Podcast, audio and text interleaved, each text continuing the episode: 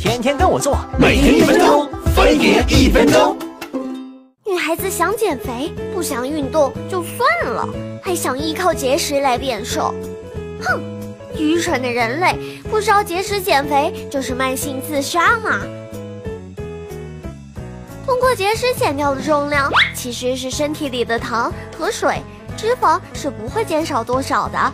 每天正常吃饭，身体也会消耗一千五百到两千卡的能量。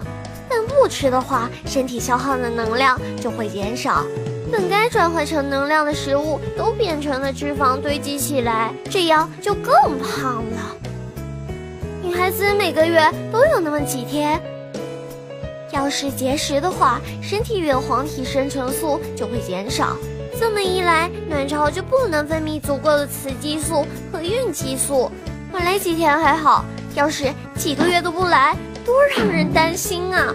如果因为节食得了厌食症，可就麻烦了。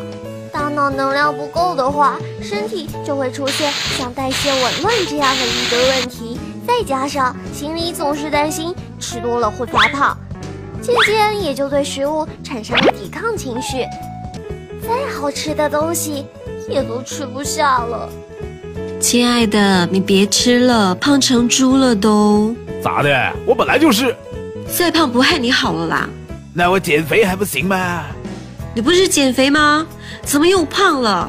俗话说呀，吃饱了再减肥，我还没吃饱嘞。